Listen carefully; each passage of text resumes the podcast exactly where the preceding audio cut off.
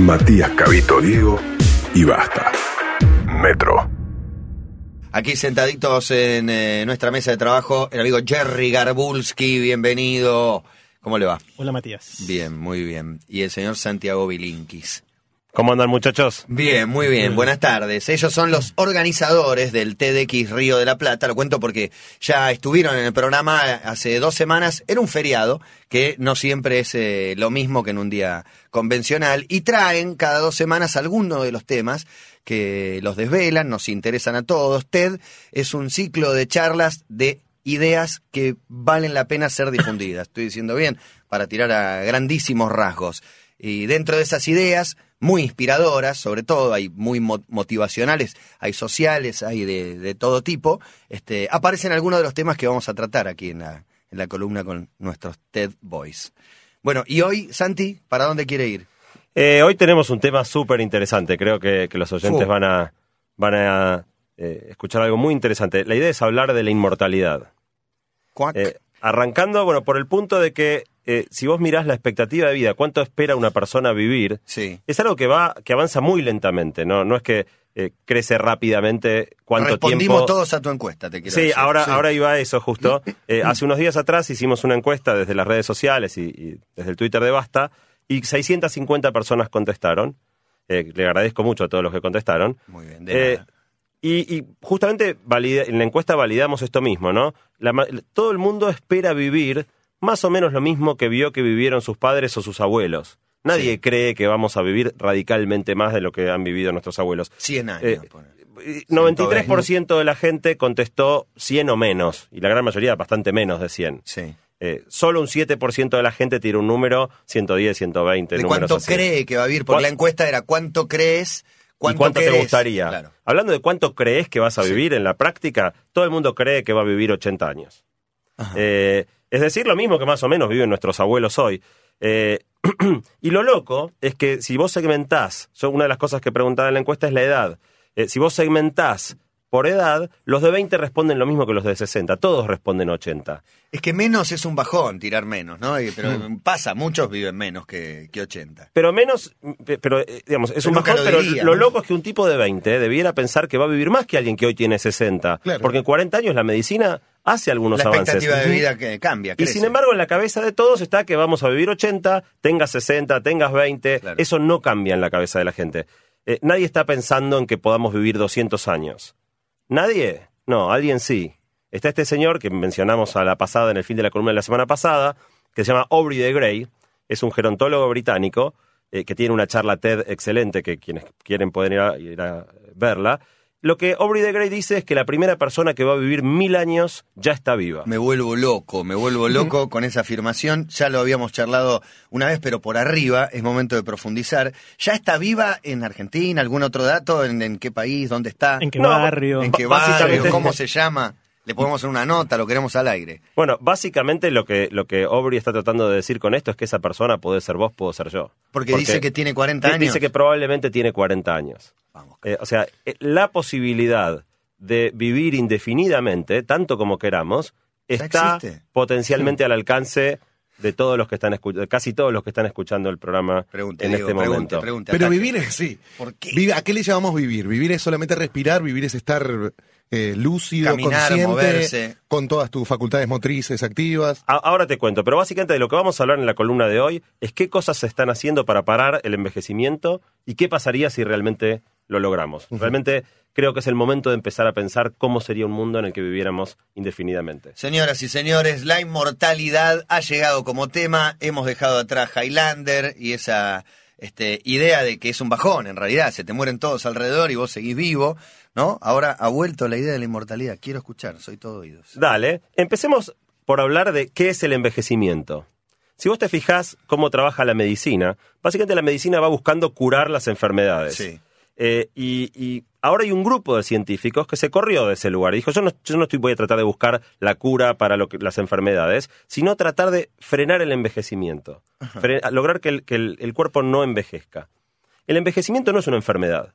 El envejecimiento es nuestro cuerpo funcionando de manera normal, Tiene un desgaste lógico. Va desgastándose como un auto, digamos. Claro. Vos vas usando el auto y los neumáticos se van gastando, las bujías se van empastando. Es muy gradual, es un proceso muy lento. Nuestro cuerpo tiene una gran capacidad de renovarse a sí mismo. Es verdad. Eh, te doy un ejemplo muy interesante que, encontré en la preparación de la columna. Nuestra piel, por ejemplo, se renueva mil veces durante la vida.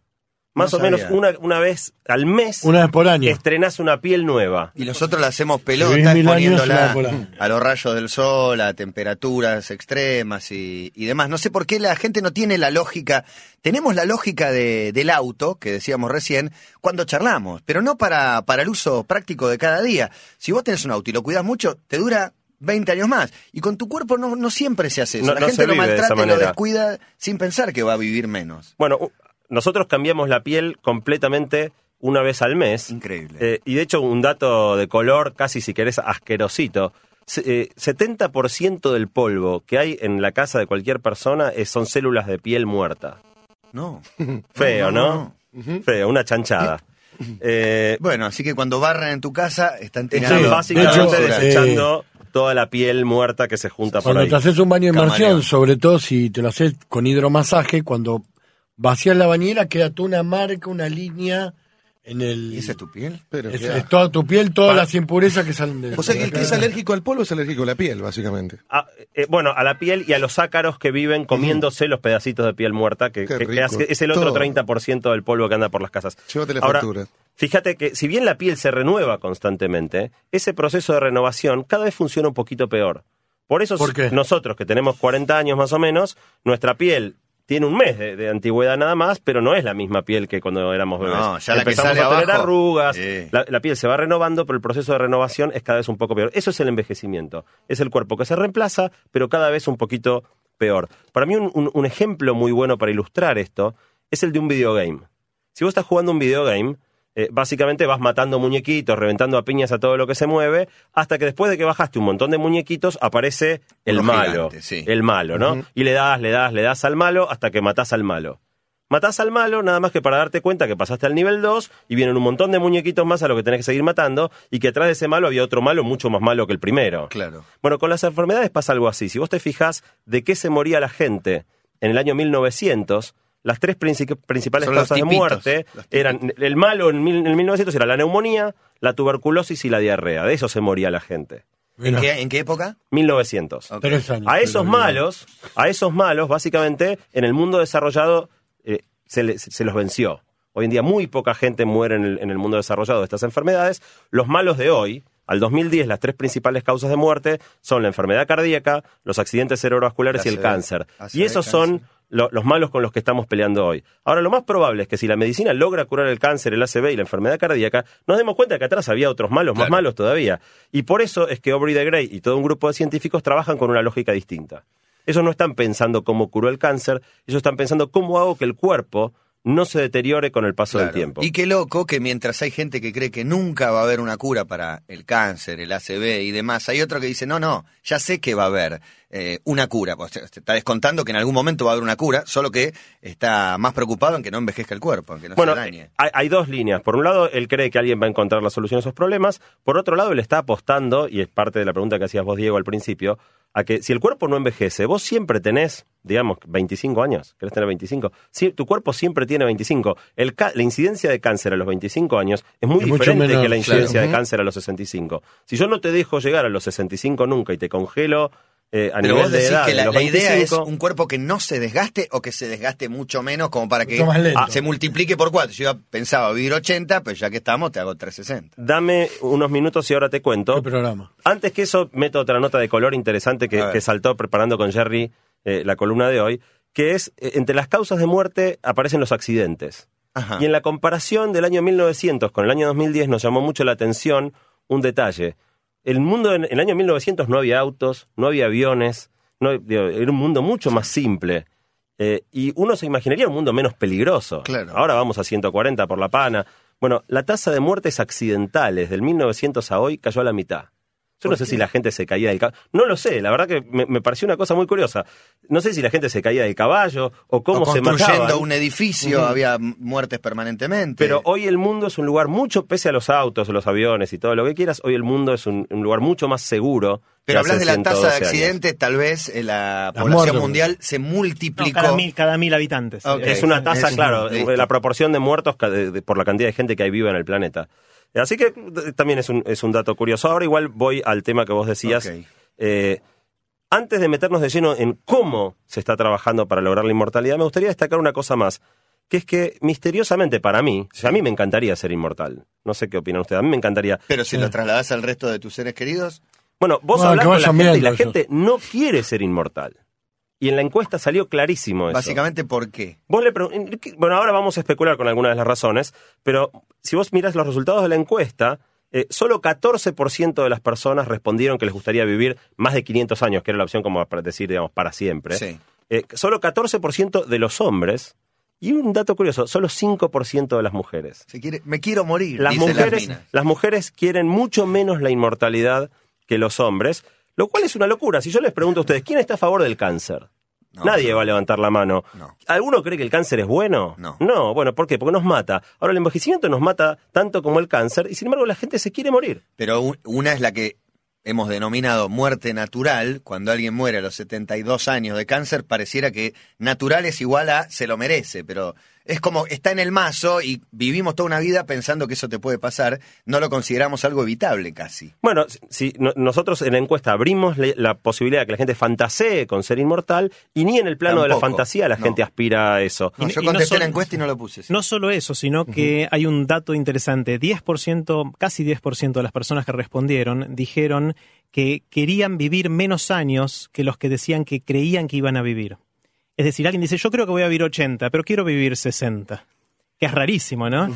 Decir que la encuesta fue anónima. de la gente. la encuesta fue anónima, pero si hubiésemos tenido los nombres de esa gente, llamamos asistencia al suicida, porque esa gente que dice quiero vivir menos de lo que creo que voy a vivir.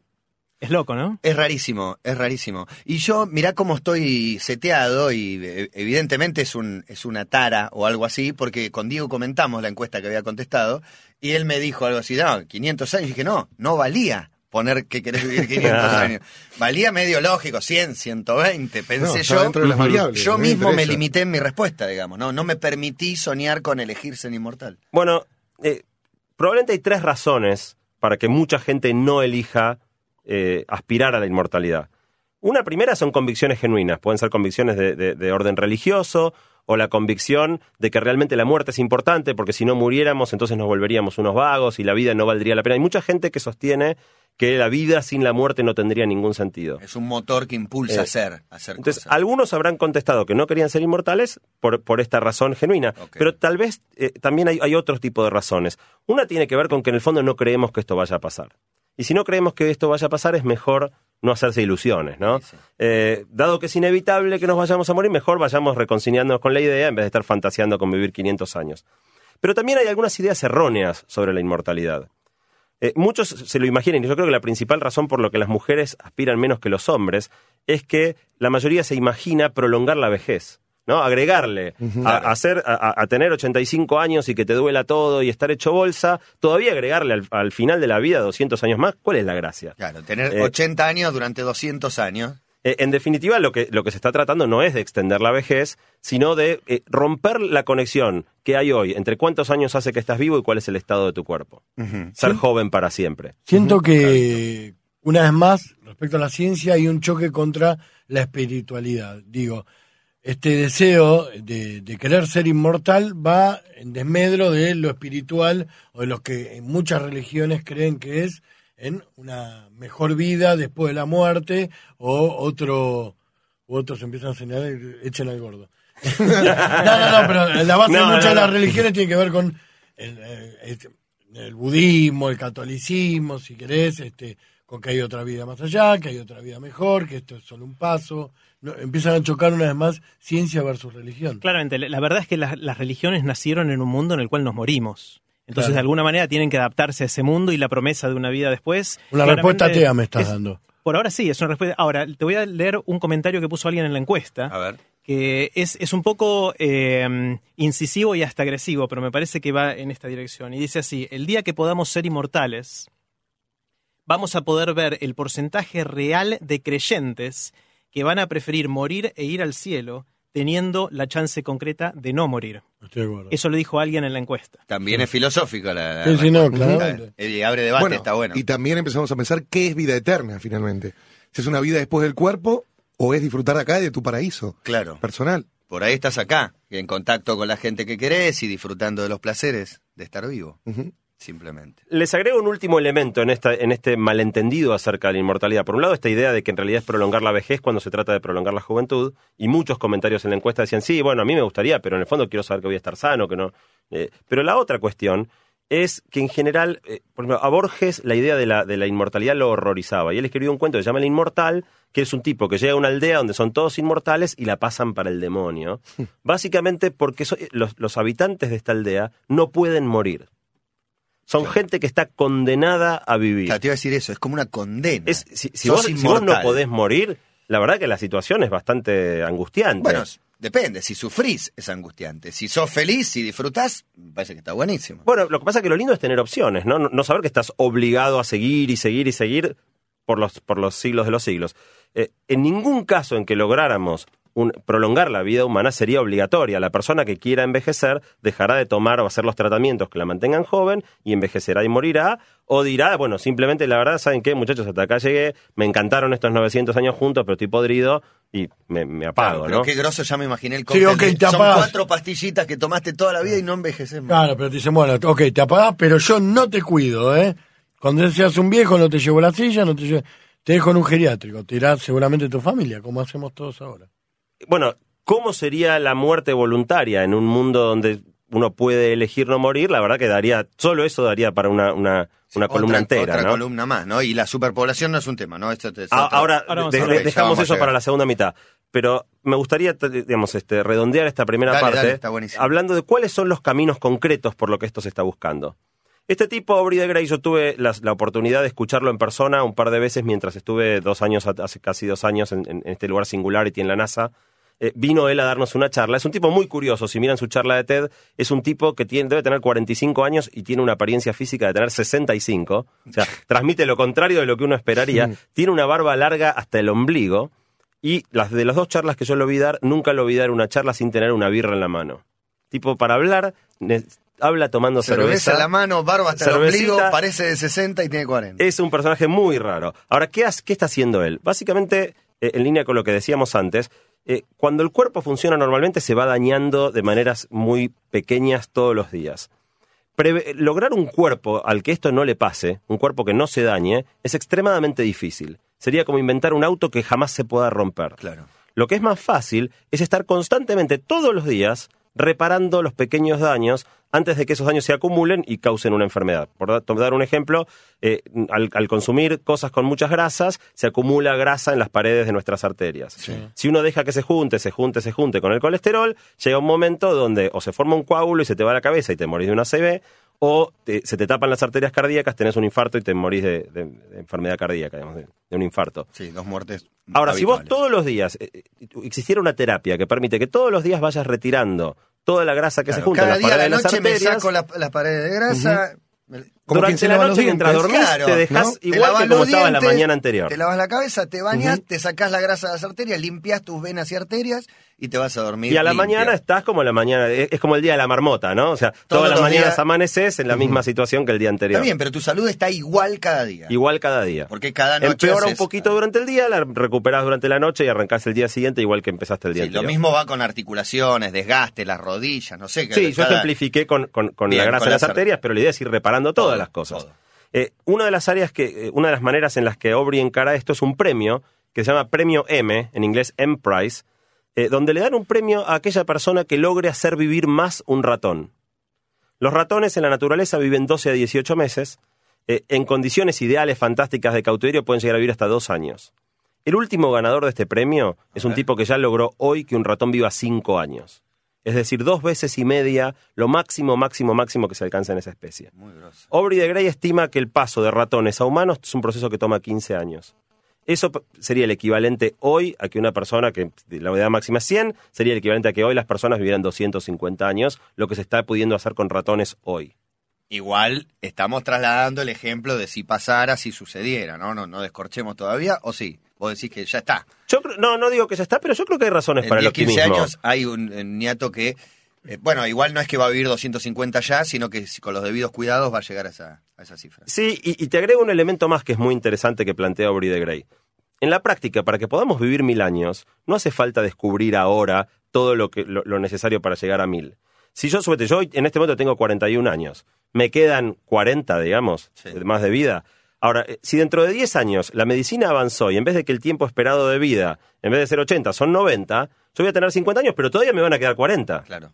Y si pasan 10 años más y lograron llevarlo a 100, yo voy a tener 60 años, pero todavía me van a quedar 40. Vos contás con que los próximos 20, 25, si es que son los últimos 40 estos, se descubran un montón de cosas más. Eh, se van a ir descubriendo cosas que van a ir extendiendo tu vida y te van a dar tiempo para esperar los siguientes avances. Entonces, si en, suponete que ahora se logra un gran avance que permite extender la vida a 150 años. Bueno, yo tengo 40, me quedan 110. ¿Sabes todas las cosas que van a pasar en 110 años para permitirme ir más allá de los 150? De algún modo linkea esto con otras, pueden buscar en las cosas que hace eh, Santiago Bilinkis, quien está hablando, con, como con Jerry Garbulski, que era el futuro del futuro, una charla donde trataba de imaginar cómo iba a ser el futuro, pero porque pensamos en el futuro como dentro de 5 años en general y no dentro de 100 o dentro de 70 o dentro de 50 y demás. Bueno, eh, ¿Cierra acá o sigue un poquito no, yo, más? Yo quiero eh, agregar un matiz en, todo esto, y es que es verdad que vamos eh, aumentando la expectativa de vida. Y eso es porque esencialmente fuimos curando muchas de las enfermedades que nos mataban de chicos. Eh, es la tuberculosis, la diarrea, ese tipo de cosas ya prácticamente no nos, en los países desarrollados no nos matan. Sin embargo, la edad de la gente más vieja que se muere no cambió tanto sea, siguen siendo tipos de 100, 120, 110, 115. Ese es el tipo de los récords que hay de las personas vivas. Y esa es la gente que termina muriéndose de viejo. Es decir, que todavía no hemos hecho muchos avances en prolongar la edad de los más viejos, sí en, prolongar la edad promedio. Entonces yo creo que falta todavía para esto bastante y, y, me parece interesante también reflexionar, yo creo que uno de los más sabios de, eh, pensadores en esto es Woody Allen, eh, y hay dos frases de Woody Allen que, a mí me parece muy significativa en este caso. La primera dice, no le tengo miedo a la muerte, pero no me gustaría estar ahí cuando eso suceda. Esa es la primera. Eh, y la segunda de las frases dice, yo no quiero ser inmortal a través de mi obra, yo quiero ser inmortal a través de no morirme. Es bueno el rusito, ¿eh? Sí, es bueno, es bueno, bueno. bueno, hay un montón de mensajes. Eh, jubilación para la eternidad, necesitaremos 400 años de aporte para jubilarnos, no a la explotación, dice alguien por acá. Menciona a Richard Alpert, personaje de Lost, tiene inmortalidad y se quiere morir por eso. En general, en las ficciones, cuando hay un inmortal, la pasa como el culo. La pasa mal. Yo creo que para que tiene muy mala prensa un poco, claro, digamos, no sea boludo, no pierdas el tiempo queriendo ser inmortal, que la pasan pésimo todos estos. Bueno, vida eterna, sobrepoblación y muchos chistes por acá. Eh, hay para la segunda parte. Santi, ¿querés cerrar con algo esta, esta primera? Si querés, cierro, cierro con esto que decía Jerry, ¿no? Jerry decía que no hemos prolongado la mm, eh, cuánto viven las personas más viejas de cada especie. Y esto tiene que ver con que cuánto vive una especie está escrito en nuestros genes. O sea, si vos mirás, entre diferentes especies hay vidas muy distintas. hay moscas que viven un día y, y tortugas que viven 500 años, pero dentro de las moscas todas viven un día y dentro de las tortugas casi todas viven 500 años. es propio de cada especie. Hay tortugas que sí. Eh, entonces hay. La mía, no, la mía murió. Las... no duró mucho. duró poco. Eh, hay, ahora, fíjate que es interesante, como es propio de cada especie, cuánto, cuánto termina viviendo, y eso es porque está en los genes. Entonces, toda la segunda línea, que la podemos retomar después, de extender la vida, que ya no la hace Aubrey de Grey, es otra charla de, TED de una mujer que se llama Cynthia Kenyon, eh, tiene que ver con modificar nuestros genes para quitarnos estas cosas que nos hacen morir.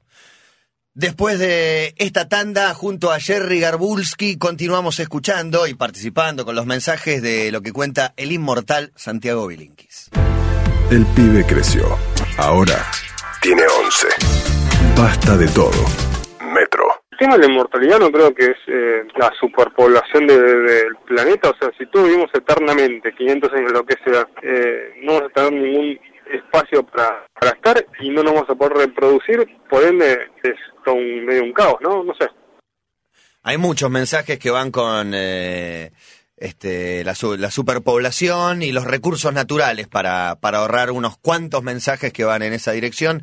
Algo tiene Santi Bilinkis, con quien estamos hablando de la inmortalidad. El señor afirma que ya, en realidad, afirma que hay un señor que afirma, que se llama Aubrey de Grey, que ya nació una persona que va a vivir 500 años e incluso la inmortalidad es posible. ¿Qué hacemos con este pedazo de universo que nos tocó? Que es enorme, pero parece muy chico, pensando en cientos de años con gente que no muere nunca y sigue reproduciéndose. primero quizás puedo hacer un comentario esto, que, que mm, es verdad que el Señor dice esto, yo no me lo creo. Yo soy de los que se mueren de ganas de ser inmortal, paradójicamente. Oh, eh, eh, pero, pero me deprimo profundamente porque yo creo que faltan un par de generaciones. Yo creo que para esto que contaba Santi más temprano, que sea realidad, creo que van a ser mis nietos o mis bisnietos. Y si uno lo mira eso en la perspectiva de la historia de la humanidad, de la cantidad de generaciones que hubo desde que existe el ser humano, vamos a ser los últimos, los anteúltimos que no vamos a poder vivir tanto como querramos. Y eso a mí me deprime muchísimo. Es nada igual pensar en un par de generaciones en, en tiempos históricos, pero vos te sentís pesimista y para mí sos muy optimista. Hay mucha gente que le parece que nunca va a suceder. Vos estás convencido que va a suceder, pero que no te va a llegar a vos. Claro, y es, eh, más. Queda más bronca todavía, ¿no? claro, si no me toca a mí, que no le toca a nadie. Pero si nacías 50 antes, no te tocaba nada, ¿no? ¿no? habías visto una pantalla en tu vida. Claro, pero esto es como correr al subte y, están entrando todos, todos, todos, todos, y sos el último cuando se cierra la puerta. O sea, eso da lástima, digamos, y da bronca. Es peor, si tuviéramos la suerte de sí llegar, va vamos a llegar a esta posibilidad una vez avanzada nuestra vida y nosotros ya viejos. Entonces, si pudiéramos prolongar esa vida, va a ser la vida con un cuerpo viejo, porque va a ser difícil volver atrás todo ese eh, el envejecimiento que tengamos a los 80 años. Entonces, si llegara a pasar eso, vamos a ser los últimos viejos que van a vivir para siempre. Más deprimente todavía. Claro, sos la única, los únicos viejos de todo, de todo el mundo. Vos no serás uno de los que contestó que quería vivir menos de lo que. quizás soy yo, quizás soy 500 años quejándote de viejo, ¿viste? Claro, y. Viejo choto, 500 años, ¿no? Y no va a haber diferencias, digamos. Vamos a tener todos más o menos la misma edad siempre, o sí, el de 450 el, no es lo mismo que el de, el de 38. Claro, vos sos un pibe, tenés 450. Claro, por acá dice, eh, ojo con las MILF de 450 años. Ojo, ¿eh? Bueno, en el momento que yo escribí sobre esto en mi blog hace tiempo atrás alguien en los comentarios puso el chiste, ¿no? Ah, porque surgió el tema del matrimonio, después hablamos más de eso, pero surgió el tema del matrimonio y alguien hizo el chiste, no, dice yo. Eh, cuando cumpla 400 años la dejo a mi mujer y me voy con una de 180. y bueno, está bien, es, lógico pensar por acá. Muchos hacen referencia a muchas películas, Milagros Inesperados, por ejemplo, a muchos libros como el de Aldous Huxley, Un Mundo Feliz, este, y a la mismísima Highlander, y todos van a lo mal que la pasaba en realidad el inmortal. Es que, de nuevo, de nuevo la inmortalidad tiene muy mala prensa, y yo creo que esencialmente tiene que ver con que como creemos que la muerte es inevitable, mejor reconciliarse con la idea y no fantasear con otra cosa. Aubrey de Grey, una de las cosas que plantea es que con este tema del premio M, que yo decía antes de extender la vida de los ratones, él cree que es muy importante ese premio y lograr, lograr en ratones, porque si logramos extender radicalmente la vida, pongamos que logremos un ratón que, viva, eh, no, ya, hace más que, ya más que se duplicó, pero ponerle que se lleve un ratón a vivir 10 años en vez de, de 18 meses, eso va a abrir puertas en nuestra cabeza. Nos vamos a dar cuenta por primera vez que, opa, tal vez esto es posible. Y entonces ahí vamos a tomarnos el tema mucho más en serio. Fíjate que una de las cosas sorprendentes es que se, se gasta muy, muy poca guita en, este tipo de investigaciones. El tipo no consigue guita para hacer esto. Lo que pasa es que hay un montón de problemas reales que hacen difícil eh, gastar dinero en esta investigación, que es muy interesante, pero mientras recursos y, problemas se llevan en general toda la plata. Claro, y, de hecho Aubrey de Grey dice, lamentándose en su charla de TED, dice que si se gastara en investigar esto el 10% de lo que se gasta en guerra, seríamos todos inmortales hace rato. Claro, hay que ver si ese es un gasto necesario en la mirada de quienes las organizan, ¿no? Exactamente. Eso es fundamental. Igual, para no dejarlo solo el pobre Aubrey como si fuera un lunático que es el único predicador. Hacete cargo que lo trajiste vos acá. Sí, sí, sí, por supuesto prefiero traer a otros más para que, para que salgan a hacerle el aguante. Hay, dos caminos más interesantes en la búsqueda de la extensión de la vida. Una tiene que ver con otra charla TED. Antes hablábamos un poquito también de la de Cynthia Kenyon, de los cambios genéticos. Y también hay otra charla TED de un señor que se llama Anthony Atala, eh, donde lo que este señor hace básicamente es poder producir órganos humanos. Vos le das células madre, el tipo hace un cultivo celular y hace un riñón de manera, un riñón o cualquier otro órgano, ¿no? Supete que vos necesitas un riñón. Hoy en día hay que conseguir un donante, es un quilombo, ¿no? Lista de espera. Si aparece el donante, no sabes si va a ser compatible. Bueno, este señor está experimentando con decir, vos necesitas un riñón, dame alguna célula más y yo te hago un riñón.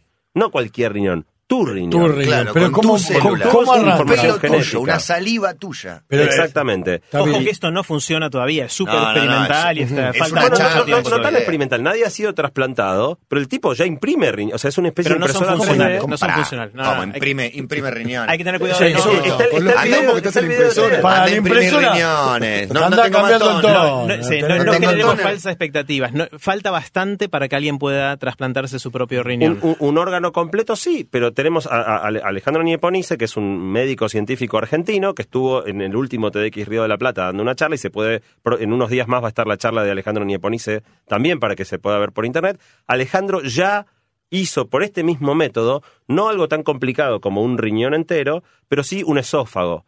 Hay un caso que fue bastante famoso de un pibe que fue a comer a la casa de un amigo y tuvo la mala suerte de que se había caído un vidrio adentro de la olla alto guiso, alto guiso con vidrio adentro. Como pega con vidrio. Eh, y bueno, en definitiva, se, comió el vidrio y el vidrio lo reventó, le hizo bolsa todo el esófago. Eh, este pibe llegó prácticamente muerto a, Alejandro Nieponice y Alejandro Nieponice aplicó este método con un cultivo celular, le hizo un esófago nuevo. ¿En cuánto tiempo? No sé exactamente en cuánto tiempo. Eh, Alejandro lo cuenta en la charla. Ahora, él cuenta todos los detalles eh, eh, y, le, puso un esófago de él, del pibe. Le hizo un esófago nuevo, se lo puso, el pibe está vivo. Las y la charla en, TDX, Río de la Plata, fue súper emotiva porque terminó Alejandro diciendo por favor subí y subió el pibe. Vegetariano. Eh, Comiendo vidrio en el escenario. Eh, y fue muy emotivo. O sea que yo en eso discrepo con Jerry acá que decía que estamos tan lejos. la verdad que un riñón entero funcional todavía falta un poco, pero tejidos más sencillos como vejiga, esófago o piel eh, son todas cosas que ya se están haciendo hoy por cultivo celular. Santi, me parece a mí, o salteamos superpoblación. no, no, ahora vamos, espera, dame, un, dame un minuto. dame un minuto. Antes de, antes de ir a, a superpoblación, en el, lo, que, lo que está haciendo esta gente, Atala, Nieponice, al final del día vuelve al ejemplo de que usábamos del auto, que es poder hacer repuestos. Claro. A vos se te jodió el riñón, lo cambiamos por uno nuevo y seguís andando como si el auto le cambiamos las cuatro cubiertas o la, batería. Lo que sea. El último ejemplo que quiero dar de, de, métodos de búsqueda de la inmortalidad tiene que ver con algo que también vi yo cuando estuve en Singularity University, que es uno de los expertos mundiales en nanotecnología un tipo que se llama Robert Freitas. El tipo tiene el plan a 50 años, esto sí es más lejos, más volado. Acá está el monstruo de Galo Soler. Exactamente. Eh, de hacer algo a lo que él llama respirocitos.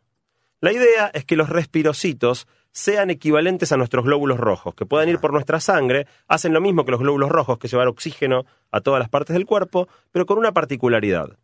Los respirocitos podrían autopropulsarse si fuera necesario. De manera que si en algún momento el flujo de sangre se detiene, los respirocitos empezarían a impulsarse y seguirían oxigenando tu cuerpo. Cuando eso sea posible, vos podrías llamar al doctor y decirle, doctor, se me paró el corazón, ¿qué hago? Y el doctor te diría, bueno, tenemos cinco horas hasta que se le paren los respiracitos, véngase para el hospital y le imprimimos un corazón nuevo, le arrancamos el suyo, vemos cómo lo resolvemos. Ya lo puedes tener impreso, de hecho. Claro, lo, podrás tener. En una heladera, especial que te va a vender alguna empresa que Rompa el vidrio, cortes el esternón, te dice todas las instrucciones. Claro, en caso de emergencia. lo reemplaces vos mismo, viene el kit. que se rosca, ya que está, que sea rosca, si es fácil, lo puedo poner, el corazón. Este tipo está laburando en, en que el, hecho de que el corazón se detenga no implique la muerte de manera inmediata y nos dé capacidad, unas cinco horas de tiempo para solucionar el problema. Ahora, si querés, porque veo que es lo que más se, ha despertado en la gente. Hay montón de preguntas. Eh, eh, sería interesante charlar de algo sobre las consecuencias. Bueno, si lográramos todo esto, si se inventan los respirocitos o logramos imprimir todos los órganos del cuerpo o, o Aubrey de Grey logra detener el envejecimiento, ¿qué pasaría con el mundo? Bueno, por un lado hay, todo un, montón de preguntas que tienen más que ver con el tema psicológico, ¿no? ¿Cómo sería para las personas vivir eternamente? Por un lado tenés la duda esta de... no se muere nadie, China duplica su población en cuatro años. Eh, ahora voy a población, pero antes que eso... ¿Qué pasaría psicológicamente con nosotros? ¿Tendríamos ganas de levantarnos a la mañana o nos volveríamos unos vagos que dejaríamos todo para el día siguiente porque total hay tiempo? ¿Qué pasaría con la nostalgia? Si, la única manera de morir, por ejemplo, son los accidentes, ¿nos volveríamos unos cobardes que no queremos ni salir de nuestra casa? Porque en casa sé que estoy seguro y que no me muero, pero si me cae una maceta en la cabeza ya no hay vuelta atrás. Eh, ¿Cómo cambiaríamos psicológicamente? Igual el deterioro del planeta iría a la par, a menos que también encontramos soluciones para el deterioro del planeta. con ganas de población, vamos a población. No hay más tormenta, no hay más nada, no, no hay, no sé, no hay ningún desastre natural, ya no queda nada, no te morís de nada que no sea un accidente. te vas a poder morir de accidentes, te vas a poder morir voluntariamente cuando te hinches de estar en este mundo, y por ahí, por ahí subsiste algún tipo de, enfermedad, pero probablemente la tasa de mortalidad sería muy baja. Igual un dato interesante, ahora que nos metemos en tema población, que parece ser lo que más obsesiona a todo el mundo, eh, es que la mortalidad nunca sería cero. Ya sea porque la gente se quiera morir, porque los accidentes seguirían existiendo, o porque algún pequeño grado de enfermedad subsista, eh, la, la mortalidad nunca sería cero. Y esa es la razón por la cual el tema poblacional no es tan grave no es tan grave como parece. O sea, la fantasía que todo el mundo tiene es, bueno, pará, si nos volvemos inmortales, en dos minutos el mundo explota de gente. No, no, no sería tan tremendo. ¿Por qué? Porque ya de por sí, hoy, si vos te fijas cómo es hoy la mortalidad, hoy la, tasa de natalidad eh, en el mundo es de 18 cada 100.000 habitantes y la de mortalidad es 8. O sea, por cada 100.000 habitantes cada año nacen 18 y se mueren 8. En el neto te quedan 10 más y por eso la población crece. Pero ese 8 es un número que ya de por sí es bastante bajo. Suponete que toda esta este, este, historia de la inmortalidad lo, baja este número de 8, no llega a 0, baja a 1. Sí. Si vos lográs bajar la natalidad de hoy que es 18, el otro bajó de 8 a 1, esto hay que bajarlo de 18 a 11. Es un cambio, hay que tener menos hijos. Pero no se trata de parar todo y dejemos de procrear. Eh, bajás la natalidad de 18 a 11 y no te digo que el mundo, la población no crece, pero estás en la misma situación que hoy. Y aparte Somos inmortales eh, y la población crece, pero crece como crece ahora, que, que tiene ciertos quilombos, no estamos en una situación ideal, pero no es que inmediatamente eh, la cosa explota. No, pero ganas un montón de espacio porque los gobiernos expropian los cementerios y, ya no van a hacer falta prácticamente. Después de que se funden las casas velatorias, expropiamos los cementerios y se hacen departamentos. Igual lo más interesante es que si vos mirás históricamente lo que ha pasado en el mundo, es que cada vez que la tasa de mortalidad baja, con un cierto retraso la tasa de natalidad baja también. O sea, es, es, es, antiintuitivo, uno cree que debería funcionar al revés, pero cuanto más rico es un país, menos hijos tiene la gente. Los países pobres tienen muchos más hijos que los países ricos. En Europa, de hecho, tienen un problema de envejecimiento de la población porque la gente no tiene pibes eh, disfrutan de su de su este muchachez, no sé, de su adolescencia. se, extiende la adolescencia, uno, se vuelve más este más egoísta, más enfocado en la propia carrera. Eh, de hecho, hay algo muy interesante que es que en los países pobres los hijos son un recurso productivo. Claro. Los chicos a edad muy temprana empiezan, no sé, a arriar el ganado, a, plantar en el campo, a laburar. Entonces, muchas familias, las familias tenían muchos hijos porque los hijos ayudaban a sostener la familia. Hoy en día tenés un hijo y el colegio, si va al colegio privado, sale caro. Si quiere ir a, los oficinas, sale un montón de lógica urbana contra una lógica campesina. Totalmente, pero el mundo se está fuertemente urbanizando. Eso también está ayudando a la caída de la tasa de la natalidad. El ejemplo más radical de esto impresionante es Corea del Sur, que es un país que tuvo un, progreso económico de una velocidad increíble. O sea, en Europa el proceso de caída de la natalidad y caída de la mortalidad tomó 200 años. En, en Corea pasó en 50. En Corea, en 1960, en promedio, promedio, las parejas tenían seis hijos, 6,1. Un montón. O sea, cada pareja en promedio seis hijos, hace 50 años. En 1985 había bajado de 6,1 a 2,4.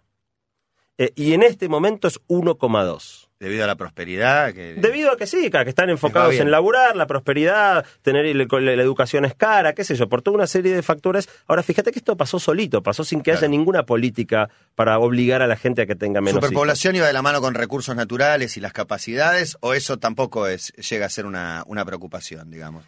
El aumento es eh, gradual y no tan alto como, como hubiéramos creído y no corre en peligro, porque la mirada que hay es que ya hay peligro de agotar nuestros recursos. Bueno, hoy en día tenemos ciertas tensiones. Eh, de hecho, tal vez sería interesante algún día hacer una columna al respecto. Eh, digamos, hubo una discusión muy, muy grande en TED la semana pasada por dos charlas. Eh, la TED, la conferencia en Estados Unidos, la anual, fue la semana pasada.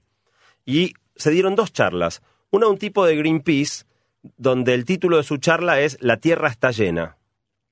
Sea, se acabó la capacidad de la Tierra, si seguimos agregando gente nos vamos todos al demonio. Eh, y otro tipo que dio una charla el día anterior, eh, que la charla se llamaba Abundancia. Y lo que el tipo básicamente sostenía es que vamos a superar todas las limitaciones de falta de energía, falta de agua, falta de alimentos, y que es más, que lo que viene por delante es una era donde no nos va a faltar absolutamente nada. Las dos charlas, pese a que fueron la semana pasada, ya están en internet ahora si alguien las quiere ver. Eh, la segunda es de un tipo que se llama Peter Diamandis, que habla de esto de, que todo va a ser abundante. Y obviamente es difícil saber quién de los dos tiene razón, pero hay dos campanas acá. Está la, campaña tremendi la, campana tremendista que cree que en cualquier momento se viene una crisis eh, tremenda, hambrunas, plagas y que nos vamos a morir todos. Y están los que creen que no, los que sostienen que sea por aprovechar mejor la energía solar, por aprender a usar mejor los recursos, que el hombre siempre le ha encontrado la vuelta a poder seguir eh, produciendo más y, creciendo. En, todo caso, esta es una, discusión independientemente de si vamos a ser inmortales o no. O sea, es una discusión relevante hoy, si vamos a tener los recursos o no el planeta como estamos hoy. Y lo de la inmortalidad va a afectarlo, pero más adelante. Entonces, eh, yo creo que habría que separarlas, ¿no? Y es interesante porque hay otras cosas que cambiarían si viviéramos mucho más, como las instituciones. Alguien dice, por ejemplo, que el matrimonio es una institución que se inventó cuando la expectativa de vida eran 30 años. Ajá. Claro, hasta, hasta que la muerte nos separe, era listo, los próximos 30 años. Ahora, hasta que la muerte nos separe, son 50, 60 años y por eso la mitad de las parejas se separan antes de que la muerte nos separe. Y si pasamos de vivir 90 años a vivir 500 años, digo, yo adoro a mi mujer, pero no me imagino pasando con ella 460 años más. ¿Y ella se imagina pasándolos con vos? Me parece que sí. no, no sé. Pero cuando, yo escribí sobre esto hace tiempo en el blog, alguien hizo, lo dijo en tono de chiste, diciendo esto, ¿no? O sea, eh, sí, no, está bien, el día que mi mujer cumpla 400 me voy con una 180. Lo que es seguro es que cambia el modo de relacionarse y la institución matrimonio se transforma en otra cosa. La institución matrimonio se transforma en otra cosa. Alguien en los comentarios también habló del tema de la jubilación. Hoy en día uno trabaja por X cantidad de años, mientras tanto hace aportes. ¿Por qué? Porque llega un momento donde tu cuerpo ya no te permite trabajar de la misma manera y vos necesitas que los que están activos en el mercado laboral en ese momento, si es que tenés un sistema de reparto, o tus propios ahorros que juntaste a lo largo de la vida, si tenés un sistema como eran las AFJP, pero en definitiva necesitas que alguien sostenga económicamente a esta persona que ya no puede trabajar. En un mundo donde somos siempre jóvenes, la idea misma de jubilación no tiene sentido, porque no llega un momento en el cual tu cuerpo no te permita seguir trabajando. Y también cambian totalmente, vos preguntabas antes, Matías, pero como sería lo mismo tener 458 que 24. Bueno, sí, la respuesta es sí. Y entonces también cambiarían mucho los vínculos entre hijos, padres, abuelos, porque todos tendrían, después de un tiempo serían todos pares. todos la misma hasta los 28, Claro, después tu abuelo tiene 28, tu papá tiene 28, vos tenés 28, tu hijo tiene 28 y tu nieto tiene 28. El cuerpo está igual, más o menos, de todos. E, exactamente. Hay un, un ejemplo muy interesante, quizá como, como último tema de, la columna, eh, una película que se dio hace más o menos poco, que en inglés se llamó In Time, en castellano creo que la tradujeron como El precio del mañana. Una película pasatista con Justin Timberlake, pero que tiene un, planteo filosófico muy interesante. En la película, todas las personas tienen en su brazo un contador que marca cuánto tiempo de vida les queda. Y todas las transacciones económicas, si vos vas a trabajar, en vez de pagarte en plata, te pagan en minutos de vida. Entonces, suponete que un tipo le quedan seis horas en su brazo, ¿no? Eh, se levanta a la mañana y le quedan seis horas. Si ese tipo no gana ese día las horas que necesita para llegar hasta la mañana siguiente, se muere. Claro. Eh, y en el fondo es una metáfora muy interesante de la pobreza. O sea, uno no ve al pobre como alguien que si hoy no consigue para morfarse muere, pero eh, la situación es, la misma, solo que expresado en tiempo se vuelve mucho más evidente y mucho más desesperante. En la película, los que son ricos no tienen muchísima plata, tienen muchísimo tiempo porque el dinero es el tiempo en esa película. Está bien porque esto nos deposita en otra parte que estaba ahí eh, escondido, que la, estábamos esperando, porque este, hablabas de la, cantidad de años que se pueden vivir y de la cantidad de, cosas que se van a descubrir y en general la costumbre, y, mucha gente lo refleja en los mensajes, es que estos nuevos descubrimientos suelen ser para pocos. Hay una minoría que va a poder acceder a los 500 años y una gran mayoría que se va a seguir muriendo. Exactamente, la, la película plantea eso de manera muy descarnada. El tipo que es rico tiene millones de años en su brazo, el tipo que es pobre amanece esa mañana sin saber si llega vivo al final del día. Y depende de lo que consiga generar en ese día. A menos que en el hospital público te regalen las pastillas para que no se te pegue la grasa a las arterias y demás, la sensación es que va a ser un, selecto grupo de millonarios los que van a poder acceder bueno, a eso. esa es la gran pregunta subyacente, ¿no? Que es cómo, cómo se va a producir el proceso para llegar a, este punto? ¿Va a ser algo que esté disponible para todo el mundo o vamos a producir una brecha entre ricos y pobres más grande de la que haya existido jamás, en la que los ricos puedan vivir muchísimo y los pobres sigan muriendo como mueren hoy?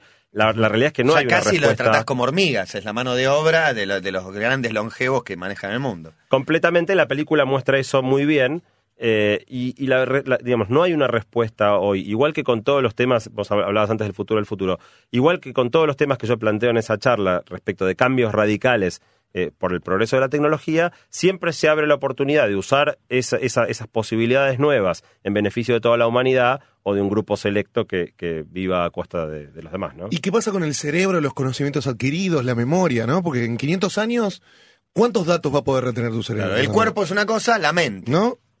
¿Qué pasa con la mente? ¿Cómo se conserva? ¿Cómo es el service de la mente? Eh, en el fondo, la, digo, la mente es una parte más del cuerpo. Parte de lo que va a haber que, encontrar solución para poder extender la juventud es ir reparando constantemente los pequeños daños que se producen en nuestra mente. Si no logras hacer eso, vamos a tener un cuerpo joven con una mente senil. Claro. en, todo caso, estos cambios van a ser graduales. No sé si les pasa a ustedes cuando se van de vacaciones que si se van una semana, cuando está por terminar las vacaciones, ya saben que se tienen que volver y están empezando a, lamentarse que se vuelven. Si se van por 10 días, le pasa lo mismo dos días antes de tener que volverse. Si le van por un mes, también pasa lo mismo. Uno tiene expectativas y su mente se adapta a las expectativas que uno tiene. Entonces, como la vida se va a ir extendiendo de a poquito, no es que de repente vamos a ser todos inmortales, de a poquito nos vamos a ir adaptando como sociedad también a eso y se van a adaptar las instituciones como el matrimonio, la jubilación y un montón de cosas más que tenemos que hacer. Es decir, esto no es un cambio de un día para el otro, y en ese sentido, de alguna manera vamos encontrando las soluciones a todas estas tensiones. Han quedado fuera un montón de mensajes, ya hemos pasado, pasado el tiempo, mensajes grabados, mensajes por mail, llegaron muchísimos realmente. Eh, la gente puede seguir eh, jugando con este tema, investigando y averiguando a través de TED, a través de dónde, Santi. Bueno, yo voy a mandar en un rato por Twitter algunas de las charlas que estuve mencionando para que la gente que quiera pueda, pueda mirarla y después, bueno, en internet hay muchas cosas escritas. En general, parte de la gimnasia que hacemos con Jerry en la preparación de estas columnas justamente es sentarnos frente a internet y empezar a mirar charlas, leer cosas que, que están escritas. Es un ejercicio que el que es curioso puede ir haciendo su propia investigación. Dale, a través de TEDx eh, Río de la Plata, la página es TED.com también. sí, TED.com y TEDxRioDeLaPlata.org, que se viene el próximo evento, que es el 19 de mayo, así que se pueden anotar en, la página. Es un evento para jóvenes de 16 a 21 años. Es el TED Joven. TED Joven. ¿Quieren que les cuente de qué vamos a hablar en dos semanas? ¿De qué? Em, ¿Vieron que hay gente que dice que Internet nos vuelve estúpidos? Sí, como, se dijo de la tele cuando empezó y demás. De muchas otras cosas. Eh, es verdad que las herramientas que usamos los hombres a lo largo de la historia nos fueron transformando de un montón de maneras distintas. Lo que vamos a hacer dentro de dos semanas es ver algunos ejemplos de esas transformaciones históricas de nuestra mente y ver si lo de Internet es así o no tanto. Queda planteado para dentro de dos semanas. Eh, gracias Jerry, gracias Santi. Eh, un, pedido al Guati antes que se vayan los chicos, que manden pizza de los inmortales. Hasta acá, gracias. Eh. Matías Martín, Cabito, Diego Ripoll. Y basta.